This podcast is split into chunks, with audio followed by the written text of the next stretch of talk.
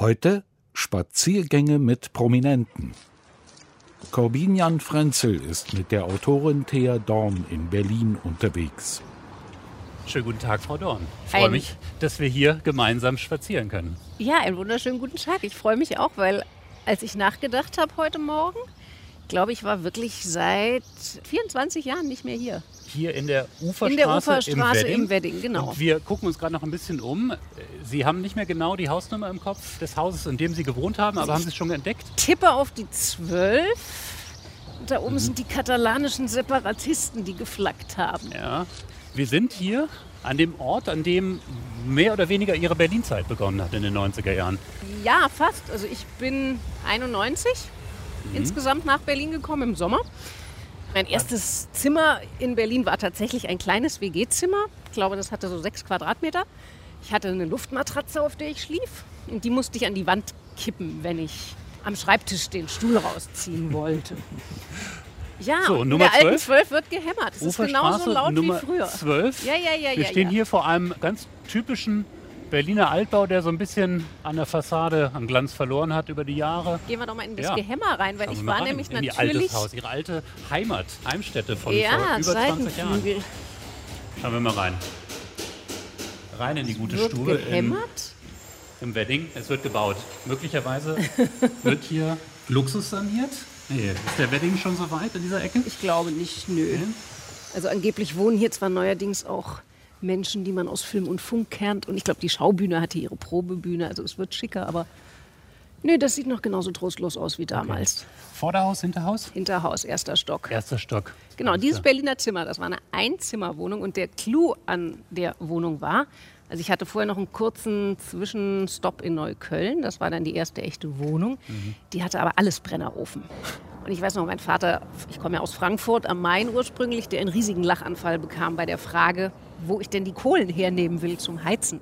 Der dachte so, ich fahre an die Tankstelle und kaufe ein paar Grillbriketts. Naja, und der Witz an der Wohnung war, warum ich sie genommen habe, außer dass es auch 1992, als ich hierher zog, quasi keine große Auswahl gab. Sie hatte eine Zentralheizung.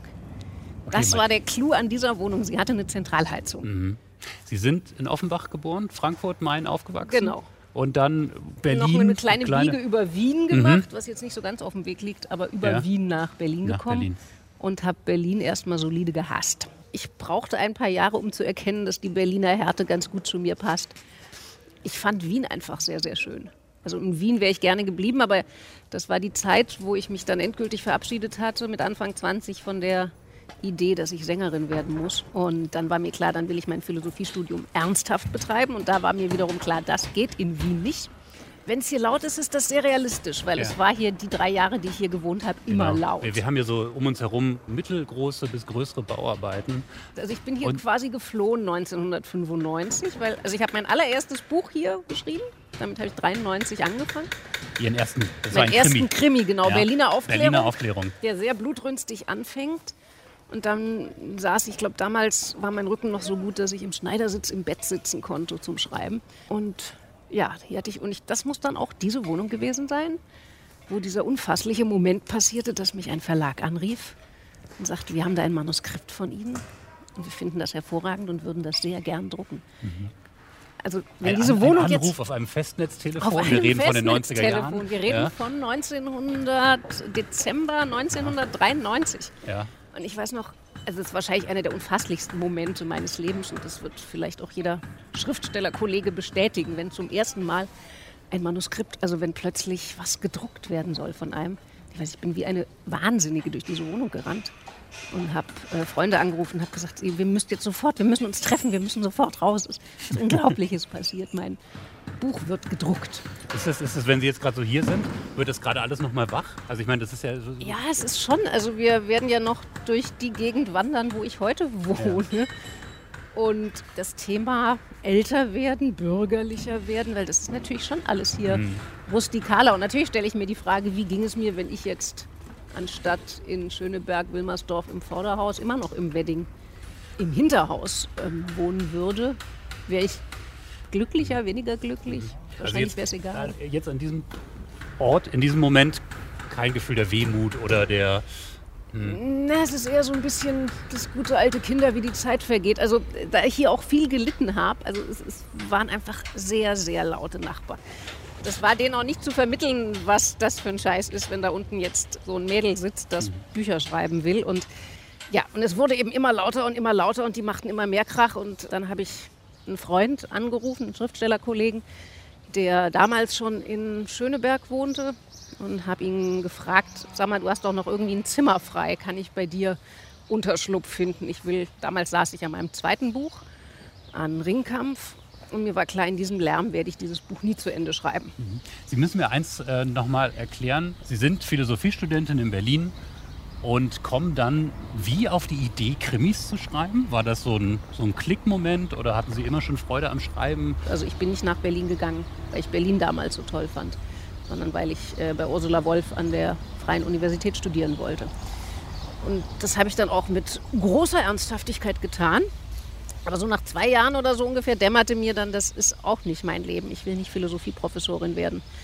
Weil Philosophie, zumindest so wie ich sie verstehe, hat was mit ruhigem analytischem Denken zu tun und nicht unbedingt mit einer maximalen Expressivität. Und die fehlte mir aber. Und deshalb glaube ich, im Rückblick habe ich angefangen zu schreiben.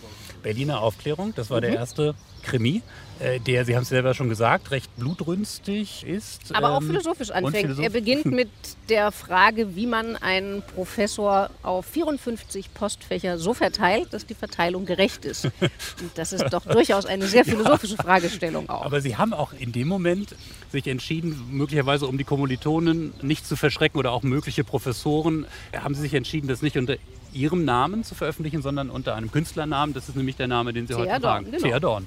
Und Thea Dorn, äh, da kam dann die Frankfurterin in Ihnen durch und die angehende Philosophin Adorno ist der, der, ja, der, also der Namenspate. Gewissermaßen ja. Also da es ein Philosophie-Krimi war, eben dieses erste Buch.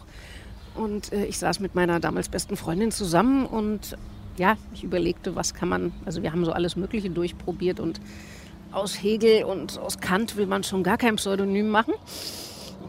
Ja, und dann irgendwann sagte ich Thea Dorn und wir wussten, das ist es. Es gibt ja eine ganze Reihe von möglichen Berufsbeschreibungen für Sie. Also wir haben gerade angefangen schon mit den Krimis.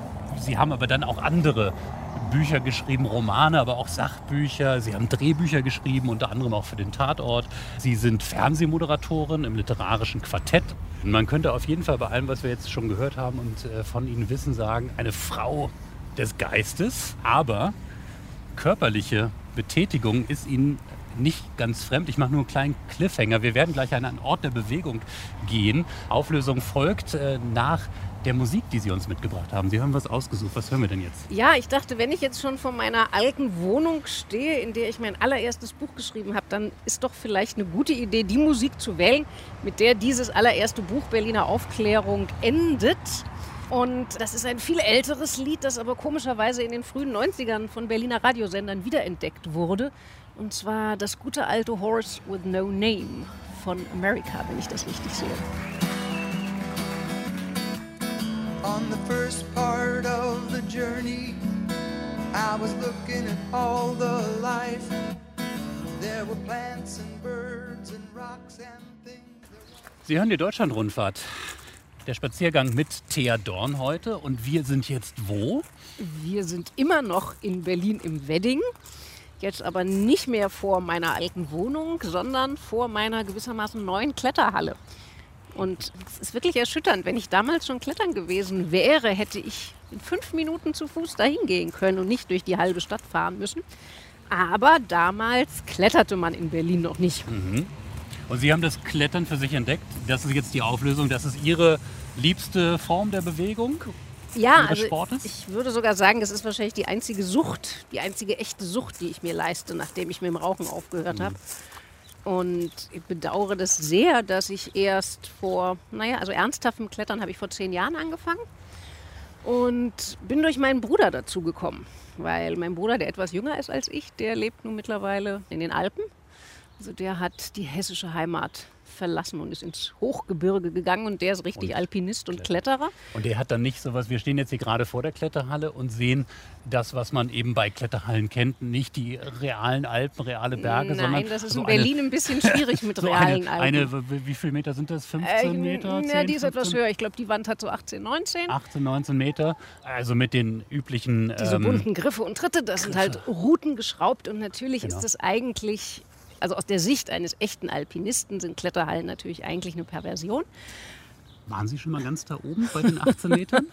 Ja, was glauben Sie denn? Glauben Sie, ich komme hierher, um da unten im Kies zu Nein, naja, es gibt ja unterschiedliche Möglichkeiten. Ich wollte jetzt ja eigentlich anbieten, äh, Frau Dorn, dass wir gemeinsam klettern, aber ich hätte mir jetzt eher sowas Dann gedacht. hätte ich aber so, meine so, Kletterschuhe so bis, mitbringen so müssen. bis drei, vier Meter wäre ich, glaube ich, mitgegangen. Dann hätte, Niedrige dann hätte Wände. ich Ihnen die Fragen zugerufen nach oben. Aber das heißt, Sie waren da oben schon an dieser... Ich war schon mal da oben. okay, alles klar. Schauen wir mal rein, Gehen oder? wir mal rein, ja. So, wir kommen rein in die Kletterhalle. Und hier So. bietet sich das Bild nochmal. Also Genau, und hier sieht man jetzt auch Menschen klettern und ich werde sofort unruhig, dass ich meine Klettersachen nicht dabei habe Mhm. und ich hier bin, ohne klettern zu dürfen. Mhm. Ja, aber also vielleicht erzähle ich erst noch mal, wie ich dazu gekommen Genau. bin, weil ist ja jetzt nicht ganz selbstverständlich, außer dass Klettern natürlich insgesamt wahnsinnig hip ist und die Boulderhallen in Berlin aus dem Boden sprießen, wobei man unter Bouldern das versteht, was tatsächlich nur die von Ihnen angesprochenen drei, vier Meter sind. Da liegen dann so wieder, man da okay. vorne sieht, ganz also dicke Matten auf dem Boden. Ja. Mhm. Und da ist man eben nicht gesichert. Also wenn Sie den Herrn, der hier gerade steil die Wand hochgeht, sich angucken, der hat ja ein Klettergurt an und ein Seil im Schlepptau. Genau. Das heißt, wenn der jetzt irgendwie abrutscht oder abstürzt oder sonst was macht, ist er gesichert. Also wenn alles funktioniert, eben was in der Regel funktioniert, hier ist noch nie was passiert, landet er eben nicht auf dem Boden, sondern im Seil. Beim Bouldern ist man nicht gesichert. Da fällt man, wenn man fällt, auf die Matte. Und der Vorteil vom Bouldern ist, das kann man alleine machen.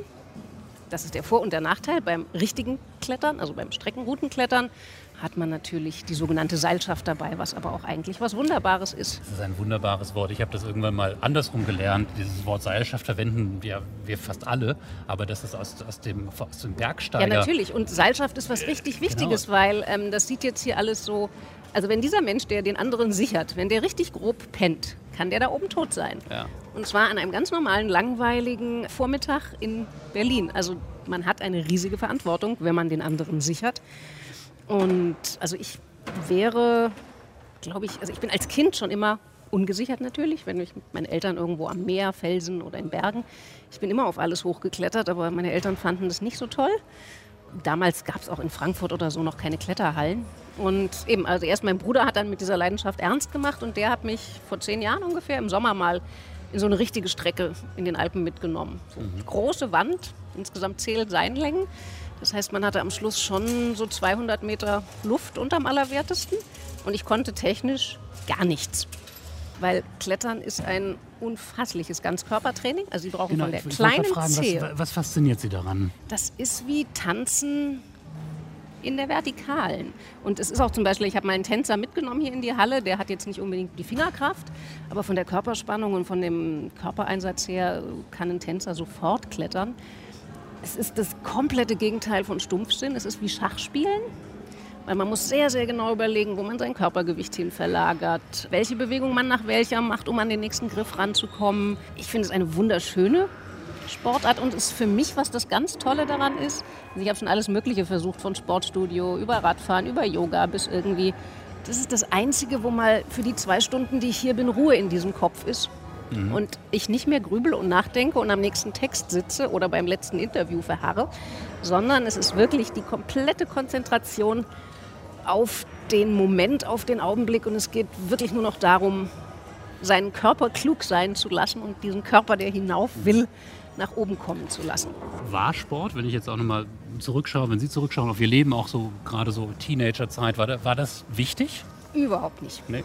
Nein, ich war eine völlige Sportskatastrophe. Also das ist jetzt quasi so ein bisschen Das die, ist meine die, erste die Erkenntnis Ja, für Sie. also ich bin Sie immer gerne gefunden. gewandert. Mhm. Also äh, Wandern war immer meins, aber das ist auch das ist in Berlin schwierig. Und na, ich habe dann so mit Anfang 20, damals habe ich dann auch angefangen, kräftig zu rauchen. Und ich kam nicht mehr auf den Teufelsberg in Berlin hoch. Das ist eine Erhebung von, sagen wir mal, 150 Metern. Ja. Und da war mir klar, es muss was passieren. Sie haben, um nochmal auf, auf Ihr Arbeiten schreiben, auf Ihr Werk zu kommen, ja ein großes Werk verfasst, vor einigen Jahren schon, über die deutsche Seele. Mhm. Sind da verschiedene Punkte durchgegangen. Inwiefern spielt da Sport eine Rolle? Ach naja, also jetzt was speziell den Alpinismus angeht, kann man nur sagen, also den Alpinismus haben die Deutschen nun wahrlich nicht erfunden. Das waren lustigerweise allerdings auch nicht die Schweizer, wie man denken sollte, oder gar die Franzosen, sondern äh, die Briten. Die Briten? Die großen Alpengipfel, die ersten, sind alle von Briten mhm. bestiegen worden. Also die waren eigentlich das alpinistisch verrückteste Völkchen. Die normalen Alpenbewohner hielten die, die oben auf die Berge wollen, für bekloppt. Die haben gesagt, da musst du doch nicht hoch. Deutsche Seele, ich habe es genannt, äh, das Buch, das Sie geschrieben haben, zusammen mit Richard Wagner, richtig? Mhm. Ähm, da spielt aber eine andere Sache eine große Rolle, nämlich die Musik. Ich habe da, glaube ich, richtig gelesen, dass diese auch Thomas Mann zitieren. Musik, die deutscheste aller Künste kleine Überleitung zum nächsten Titel, den Sie uns ausgesucht haben. Also wenn wir die deutscheste aller Künste nehmen wollen, dann würde ich doch äh, mein Lieblingslied von Schumann vorschlagen. Mhm. Zwielicht müsste das wahrscheinlich heißen. Auf jeden Fall ist der Text Dämmerung will die Flügel spreiten, schaurig rühren sich die Bäume. Und wenn Sie mich richtig glücklich machen wollen, dann spielen Sie die Aufnahme mit Dietrich Fischer-Dieskau.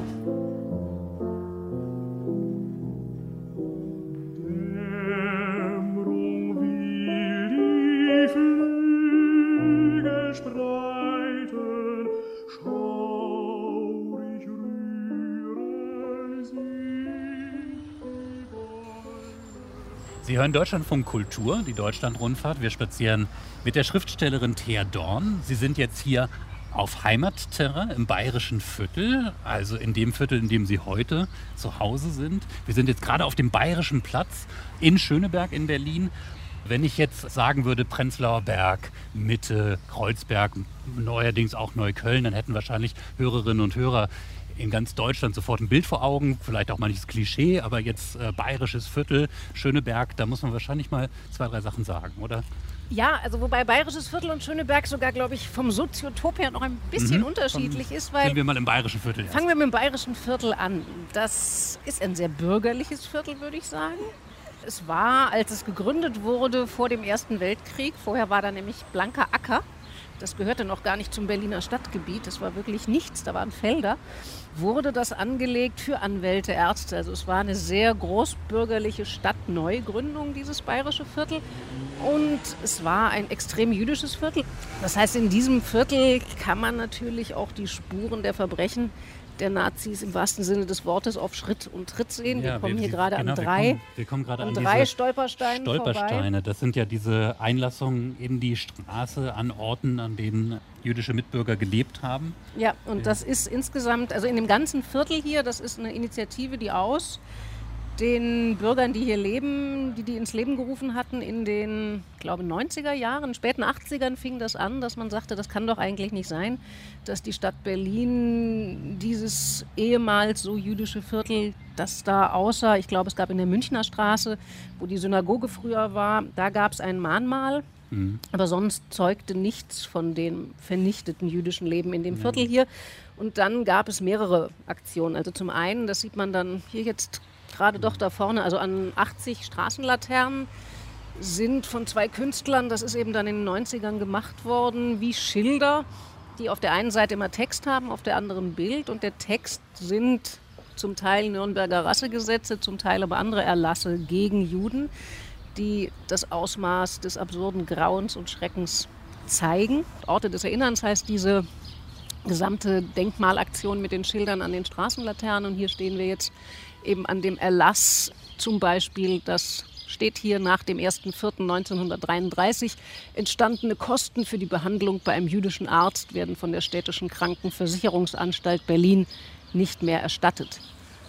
Und es gibt eine ziemlich bizarre Anekdote mit einem jungen Taxifahrer, jüdisch, der aus Russland stammte, der noch nicht lange in Berlin ist und der hat mich hier zum Bayerischen Platz gefahren und sagte irgendwann, aber was er schon ganz schlimm findet, dass die Berliner immer noch diese Schilder hängen haben, dass die die noch nicht abgehängt haben. Ah, okay. Das heißt, er, verstand das als, ja, als das, aktuelle Ansage, genau, so wie es zu sein Und ich hat. habe noch mal alte Zeitungsartikel gelesen, als die hier diese in den 90er Jahren angebracht haben. Diese Schilder gab es wohl auch. Also es gab einerseits antisemitische Beschimpfereien und zum anderen gab es wohl tatsächlich Bürger, die sofort bei der Polizei angerufen haben, gesagt haben, hier bringt einer antijüdische Schilder an. Die müssen sofort wieder und die landeten wohl auch erstmal in der Asservatenkammer der Polizei und dann musste geklärt werden, auch die jüdische Gemeinde hat interveniert und gesagt, nein, nein, das ist eine Denkmalaktion.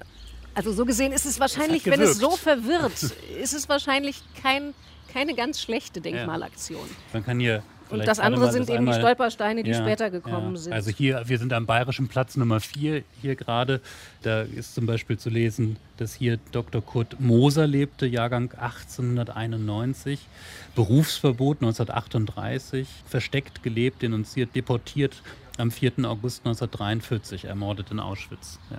Ja, und es gibt hier, wenn man in die Seitenstraßen geht, also es gibt Häuser, die haben nicht nur die Stolpersteine vor der Tür, sondern da sind dann Plaketten, wo einem klar ist, das ist wirklich das gesamte Haus, was hier einer nach dem anderen deportiert wurde. Und man sieht die Spuren des Krieges und der Nazizeit dadurch. Man sieht sie aber auch architektonisch. Wir sind jetzt hier auf der Seite, die noch mit den einstmals prunkvollen Altbauten bestückt ist, äh, aus der Zeit, als das Viertel also gegründet wurde. Genau, von neun. Also das ist erbaut ja. worden von Salomon Haberland. Das ist wirklich auch Städte, da könnte das heutige Berlin von träumen. Das war eine ziemlich sorgfältige städtebauliche Maßnahme. Es sind insgesamt drei Plätze, die auch miteinander korrespondierten, wo die Straßenläufe sehr genau geplant waren und eben sehr prächtige Altbauwohnungen, die bis zu über 200 Quadratmetern mhm. Hatten, bevor sie dann meistens in kleinere Einheiten zerlegt wurden und das wohl zum Teil schon in Weimarer Zeit. Und ein großer grüner Platz, auf dem man Lust wandeln sollte. Heute trinkt man da, glaube ich, eher Dosenbier. Theodor, Sie bringen uns zu einem prominenten Bewohner dieses Viertels. Ehemals, ja, dieses muss man sagen, Viertel hatte sehr, sehr viele prominente Bewohner. Unter anderem, also der war ein bisschen außerhalb, aber er ist hier in dem Viertel zur Schule gegangen, Marcel Reich-Ranitzky. Mhm. Der hatte nicht mehr ganz im bayerischen Viertel gewohnt, aber ist, äh, das war eine eben sehr jüdisch besuchte Schule in der Hohenstaufenstraße, wo er hingegangen ist. Erich Fromm hat in dem Viertel gewohnt. Wir gehen jetzt gleich mal in rechts, die genau. Haberlandstraße. Die Haberlandstraße, die ist benannt eben nach dem Erbauer dieses Viertels, nach Salomon Haberland. Und ähm, wenn ich jetzt nicht völlig mich irre, müssten wir gleich dahin kommen, wo wir hinkommen ist wollen. Das, ist das denn so ein bisschen vielleicht auch so wie Ihre Jugend war, Ihre Kindheit? Nee, gar nicht. Nee? Ich bin in, also das war eher so laut wie im Wedding. Ich bin in der Einflugschneise vom Frankfurter Flughafen groß geworden. Und der Wedding liegt ja auch in der Einflugschneise von Tegel so gesehen. War das dann fast heimatlich? Ah. nee, nee. Ich habe eher, es ist eher so, wie ich immer geträumt habe, wie ich immer leben wollte. Mhm. Das war's eher. Also ich glaube, das ist noch der, derjenige, zu dem Sie uns führen wollen, aber ein anderer Bekannter, äh, Rudolf Breitscheid. Rudolf Breitscheid, ja. Preußischer Innenminister von 1918 bis 1919. Wir sind hier vor einem, einem Gedenkstein, vor einem äh, Gebäude, in dem er garantiert nicht gewohnt hat, denn das äh, dürfte äh, aus den 50ern sein. Ja, das ähm, ist auch, Wiederaufbau. Also genau, dieses ja. Gebäude, wo der, wo wir jetzt hinwollen, also das scheint dann mhm. einstmals dasselbe Haus gewesen zu sein. Ja. Aber auch hier wird man erinnert an diesen dunklen Teil der deutschen Geschichte Breitscheid, der auch im KZ Ja, also ich glaube, ist. ein weiterer Nickname von diesem Viertel eben außer jüdischer Schweiz war äh, Industriegebiet der Intelligenz. Also man hielt es hier deutlich für eine Dichter- und Denkergegend. Und jetzt äh, sind wir hier, nämlich in diesem Gebäude hat Einstein lange gelebt. Und was sehr interessant ist, also er hatte da wohl so sein Turmarbeitszimmer, also auf dieser Stele, die man hier sieht, das mhm. ist es äh, ist interessant, das äh, habe ich nochmal nachgelesen. Also diese Stele verdankt sich dem Engagement eines Bewohners dieses Hauses, der selber aus Spanien stammt, nach Deutschland gekommen ist und es einen Skandal fand, der nur irgendwie wusste, hier muss doch mal Einstein gelebt haben. Und das war auch von der Stadt nicht gut. Also es gab wohl eine Gedenkplakette, auf der die Daten alle falsch waren. Das stimmte nicht richtig und dann hat der betrieben, dass hier eine wenigstens ordentliche Stele hinkommt, die die mhm. Daten richtig hat. Und das ist auch mit Fotos von Einstein und auf, seiner auf Familie. Wir lernen, dass Albert Einstein von 1917 bis 1932 hier gewohnt hat, in der Haberlandstraße. Nummer 5 damals, heute Nummer 8. Also wie gesagt, das ist eben dieses Gebäude, das in den 50ern errichtet wurde, nachdem das Originalgebäude sicherlich auch im Krieg zerstört wurde. Genau, und Einstein hatte das große Glück, dass er eine Einladung in die USA hatte 1932 und er ist dann gar nicht mehr erst zurückgekehrt. Ja. Und ja. Was sehr lustig, eine Randanekdote zum Thema großbürgerliches Wohnen, es wird erzählt, also Charlie Chaplin, also hier sieht man auch den Grundriss der alten Einstein-Wohnung, es waren wohl sieben oder acht Zimmer. Und Charlie Chaplin kam zu Besuch und fand, dass Albert Einstein doch etwas dürftig wohnt. Also mhm. als amerikanischer Millionär war man dann doch noch anderes gewohnt. Und was sehr hübsch ist, weil hier ist nämlich auch, weil das weiß man so irgendwie, aber vielleicht auch doch nicht so genau, dass Einstein nicht nur ein physikalisches Genie war, sondern wir kommen wieder auf die deutsche Musik zurück, ein begnadeter Musikliebender und auch selber Geige gespielt hat. Und die hatte er wohl auch, also so wie heute die Menschen ihre Kopfhörer im Ohr haben, weil sie die Musik to go brauchen, hatte wohl Einstein, wann immer er unterwegs war, immer seinen Geigenkasten dabei. Und das finde ich auch sehr niedlich. Er nannte seine Geige wohl immer Lina, so wie Violine. Und die hießen aber alle Lina. Also er hatte in seinem Leben viele Linas und ich würde jetzt vorschlagen, das ist nicht meine Lieblingsmusik. Aber aus Respekt vor Einstein erspare ich ihm jetzt Richard Wagner, den er nämlich auf den Tod hasste. Und ich würde vorschlagen, dass wir uns was anhören, was Albert Einstein sehr liebte und vermutlich sogar selbst mal gespielt hat. Und zwar wäre das ein Satz, und zwar der letzte Satz, das Rondo aus der Violinsonate B-Dur von Wolfgang Amadeus Mozart. Theodor, das tun wir. Und danach ähm, müssen Sie mir noch ein kleines bisschen mehr vom Bayerischen Viertel zeigen. Jo.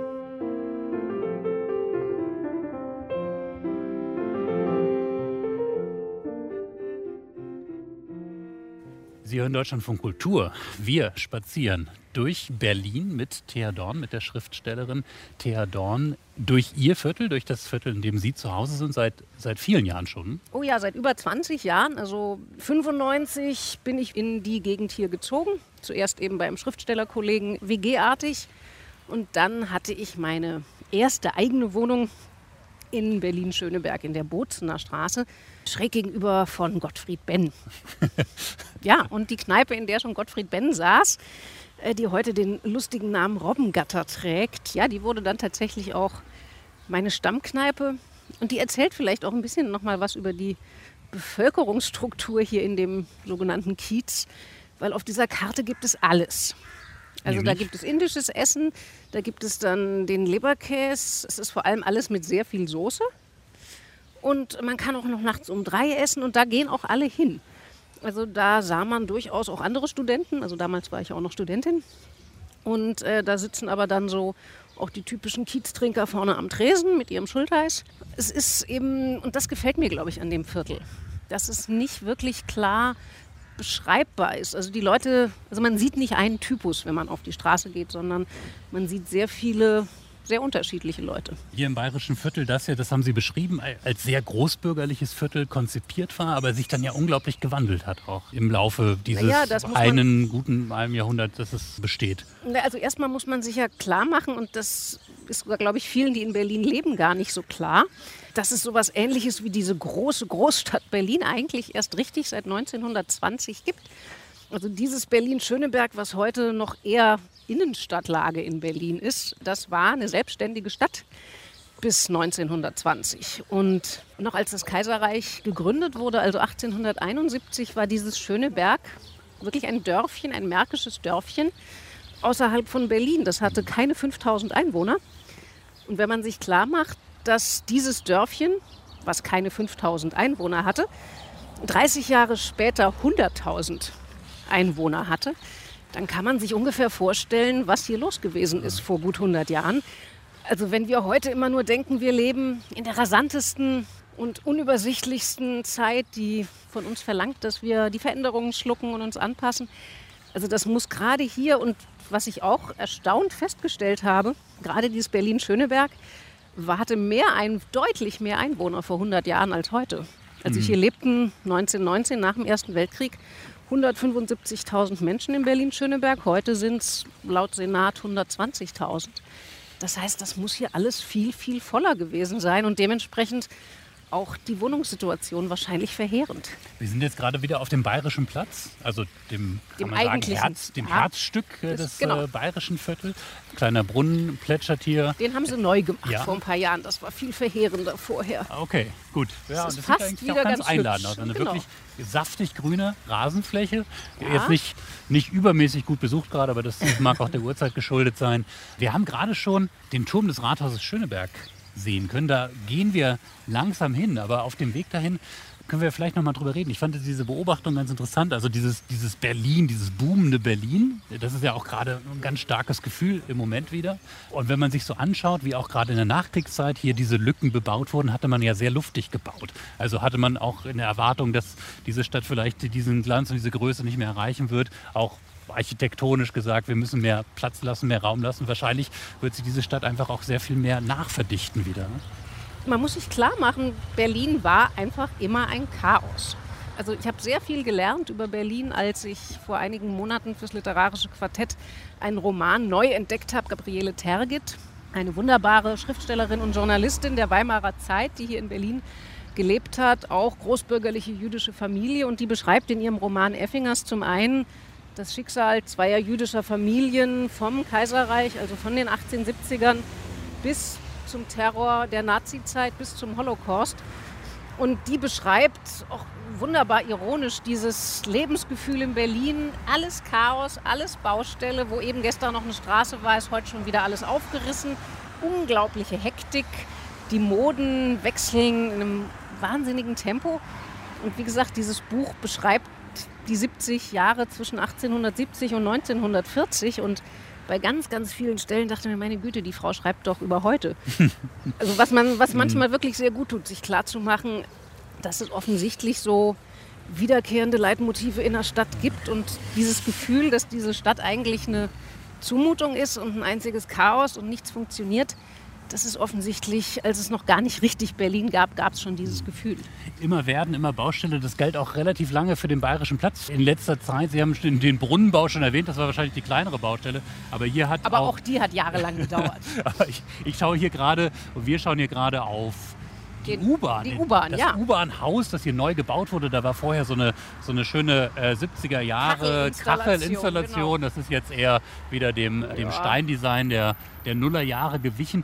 Interessant ist ja diese Linie, diese U-Bahn-Linie, die hier äh, genau, die lang geht. U4, die nur fünf Haltestellen ja. hat. Das ist eine sehr, sehr kurze U-Bahn-Linie, die unten am Innsbrucker Platz anfängt. Dann Rathaus Schöneberg, Bayerischer Platz, Viktoria Luise und dann Nollendorf. Also es sind nur fünf Stationen, die zum Teil sehr, sehr schön sind. Und das war in Deutschland die aller, allererste U-Bahn-Linie, die zwischen zwei Städten fuhr, nämlich zwischen der Stadt Schöneberg und der Stadt Berlin. Und das war gewissermaßen, deshalb sieht die auch so toll aus, dieser ja, U-Bahnhof. Wunderbare Wunderschöne U-Bahnhöfe, ähm, die wirklich so prachtvoll sind. Das war gewissermaßen der Edelpendlerzug für das Großbürgertum, das in Schöneberg wohnte und in die Stadt Berlin reinfuhr. Eine Linie mit Geschichte. Ja. ja, ja, das ist wahrscheinlich, also außer ich meine, die Hochbahnen sind natürlich auch toll, die es ja in Berlin noch gibt, die genauso alt sind, aber das ist tatsächlich, das war mir eben auch nicht klar, dass das die erste zwei Städte verbindende U-Bahn-Linie in Deutschland war. Mhm. Wir sind jetzt gleich an einem sehr geschichtsträchtigen Ort, wenige Meter nur noch entfernt ähm, und damit dann noch quasi am Rande des bayerischen Viertels. Beim Schöneberger Rathaus sind wir gleich. Äh, die letzte Station unseres Spaziergangs, die wir dann gleich betreten werden, nachdem Sie uns noch eine Musik ausgesucht haben. Genau, ich habe überlegt, was passt zu Berlin und was passt unbedingt zu Schöneberg. Und ich gehe jetzt nicht in die legendäre Zeit, wo David Bowie, das ist ja das ganz andere wilde Berlin, was es dann auch mal gab. Auch Schöneberg. Auch Schöneberg, als der hier noch lebte, sondern ich gehe deutlich weiter zurück. Und zwar, weil fast alle Protagonisten mit Berlin-Schöneberg was zu tun haben.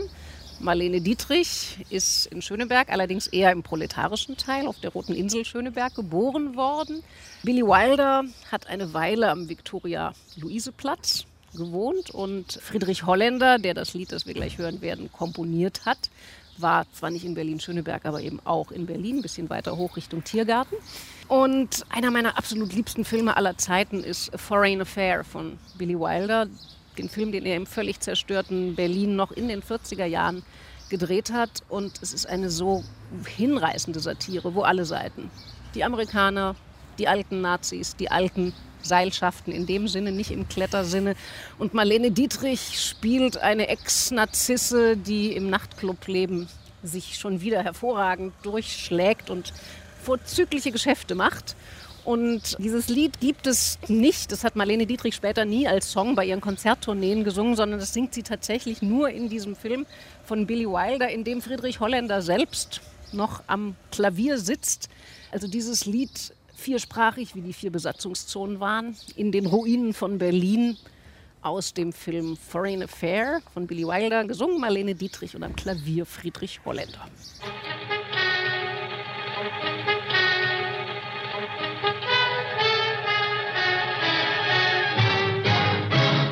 Amid the ruins of Berlin, trees are in bloom as they have never been. Sometimes at night. Sie hören die Deutschlandrundfahrt im Deutschlandfunk Kultur, der Spaziergang mit der Publizistin Thea Dorn.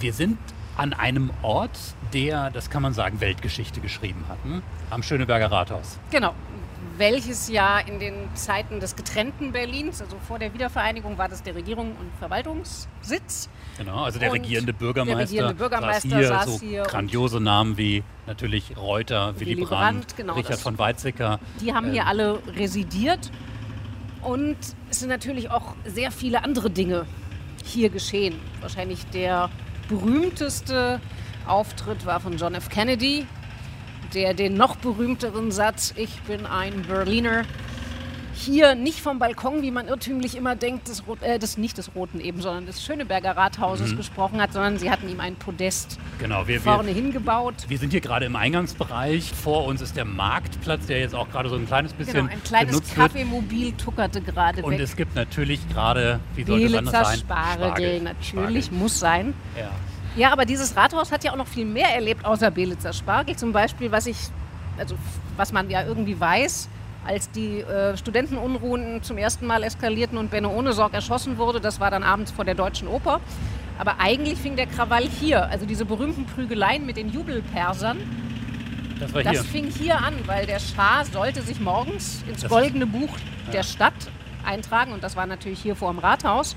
Und die, das erste Aufeinanderkrachen, also von vermutlich Wilmersdorfer Witwen, die dem Schah und seiner Gattin zujubeln wollten, Studenten und eben den berüchtigten Jubelpersern, die dann auf die Studenten eindroschen, das fing morgens hier an mhm. zu eskalieren. Mhm. Dieser Platz hat viel erlebt, Barney. Hat zum Beispiel auch erlebt, da sind wir jetzt dann kommen näher an unsere Zeit, dieses Jahr große, das große Jubiläum, 30 Jahre Mauerfall, am Abend danach, am 10. 10. November, hatte sich äh, hier aufgereiht die deutsche Politprominenz, Helmut Kohl, Willy Brandt Walter war da, Momper. Walter Momper, der damals regierende Bürgermeister, der mit dem roten Schal. Der mit dem roten Schal, genau, wie der Wedding. Mhm. Und man hat also gesprochen, man hat sich äh, gefreut. Willy Brandt hat damals... Äh, den berühmten Satz, ich glaube nicht, dass er, hat er den hier gesagt mit dem Zusammenwachsen, was zusammengehört? Ich bin Nein, mir nicht sicher. Nein, ich glaube nicht, aber er hat hier gesagt, ich glaube, die Mauer wird fallen. Genau, ähm, das hat er. Berlin, ich glaube, den ja. anderen Satz, der kam dann später mit dem aber auf jeden Fall war auch das, also wann immer in Berlin, das war gewissermaßen der, der, der Marktplatz von West-Berlin, war dieses Rathaus mhm. Schöneberg. Und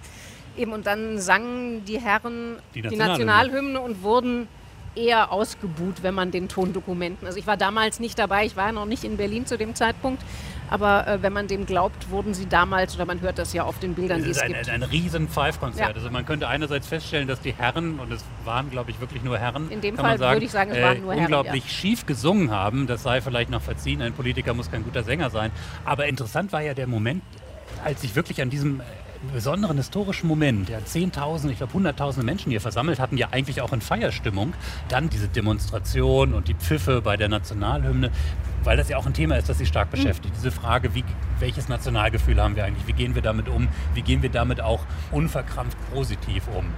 Interessant ist, wenn ich nochmal auf Ihre Biografie schaue, als äh, jemand, der in Westdeutschland, in Frankfurt am Main aufgewachsen ist, äh, in Ihrer Teenagerzeit, da müssten gerade so Leute groß und in die Politik gekommen sein, ähm, wie Joschka Fischer in Frankfurt, auch ein Danny Cohn-Bendit, die also gesagt haben, vergesst das Nationale, lasst uns dem Kosmopolitischen, dem Europäischen zuwenden. Also etwas, wo ich vermuten würde, dass die das stark hätte prägen können, aber sie dann ja doch irgendwann die Entscheidung getroffen haben, nein, ich probiere es mit dieser Nation, ich versuche da irgendwie ein Verhältnis aufzubauen. Das hat mich auch immens stark geprägt. Mein Gymnasium in Frankfurt am Main, das Lessing-Gymnasium, war im wahrsten Sinne des Wortes einen Steinwurf weit entfernt vom Amerika-Haus, vom alten IG Farbenhaus, wo heute Teile der Universität drin sind. Und natürlich bin ich damals in den 80er Jahren zum Entsetzen des konservativen Schuldirektors mit den linken Mitschülern, also damals war es nicht Fridays for Future, sondern es war der NATO-Doppelbeschluss, der die Schüler zum Schuleschwänzen und auf die Straßen trieb. Ähm, und wenn Sie mich noch vor gut zehn Jahren gefragt hätten, hätte ich Ihnen wahrscheinlich auch einen flammenden Vortrag gehalten, dass das einzig Denkbare der Kosmopolitismus ist. Ich bin skeptisch geworden und da war für mich auch sehr, sehr prägend ein Aufsatz von einem österreichischen Schriftsteller, Jean Amary, ebenfalls ein Jude, der in die Flucht, der ist nach Belgien geflohen, landete im KZ, hat es überlebt und hat einen sehr, sehr klugen Aufsatz, wo er die Frage stellt, wie viel Heimat braucht der Mensch, wo er diese Frage er spricht da von einem kosmopolitischen Ferienspaß, den sich nur der leisten kann. Also Heimat nicht, man muss Heimat haben, um sie nicht nötig zu haben. Das war ein Satz, der mir nicht aus dem Kopf ging, wo ich auch mich fragte, habe ich mir all die Jahre nicht was vorgemacht? Und ist es deshalb, wenn man sich eingestehen muss, dass man vielleicht doch verankerter und geprägter von dem Land ist, aus dem man stammt, muss man dann nicht auch erkennen, dass es eine immense Verantwortung ist, dafür zu sorgen, dass dieses Land niemals wieder in Bestialitäten abdriftet. Und das ist, wenn Sie so wollen, mein patriotisches Argument, Engagement zu sagen, ich habe A erkannt, dass dieses Land eben nicht beliebig für mich ist, sondern mich zentral geprägt hat und daraus resultiert eine Verantwortung dieser Ort, an dem wir jetzt gerade sind, vor dem Schöneberger Rathaus, im, im, Eingangsbereich des Schöneberger Rathauses, ist heute vor allem ein etwas zugiger Ort, muss man sagen. Und auch nicht mehr, wenn man so nochmal rausschaut, nicht, äh, man, man, spürt unbedingt den, nicht unbedingt den Hauch der Geschichte Nein, sofort. man schaut auf einen Matratzenladen. Auf, eine, auf, ein Fitnessstudio ja. eher. Allerdings, was hier jeden Sonntag passiert und auch gleich wieder passieren wird, ist das Läuten der Freiheitsglocke. Ja, was unglaublich ist, also diese Freiheitsglocke ist nachgebaut, äh, der Liberty Bell, der berühmten in Philadelphia. Und die Geschichten, wie diese Freiheitsglocke zustande kam und den Berlinern geschenkt wurde, gehen ein bisschen auseinander. Ich glaube, jahrzehntelang war man sicher, das waren vorbildliche amerikanische freiheitsliebende Demokraten, die den armen Berlinern dieses Freiheitszeichen auch als Mahnung gewissermaßen in ihr Wohnzimmer hängen wollten. Vermutlich hatte dann doch die CIA das eine oder andere Geld drin, aber das ist, würde ich sagen, aus heutiger Sicht auch eigentlich wurscht. Der Vorgang, dass man Deutschland eine Freiheitsglocke oder Berlin diese Freiheitsglocke eben in den zentralen Regierungsverwaltungssitz der Stadt gehängt hat, die immer noch jeden Sonntagmittag läutet und ähm, genau. ja, beim Sender übertragen wird. Bei diesem Sender, den Sie gerade hören, äh, der damals der RIAS war, heute Deutschland von Kultur. Und das markiert aber, weil es nämlich gleich passieren wird, auch das natürliche Ende unseres Spaziergangs. Thea Dorn, herzlichen Dank, dass Sie uns durch Berlin geführt haben. Ja, gern geschehen. Und jetzt hören wir die Freiheitsglocke läuten. Corbinian Frenzel begleitete Thea Dorn in Berlin. Diese Sendung gibt es auch in unserer App DLF Audiothek.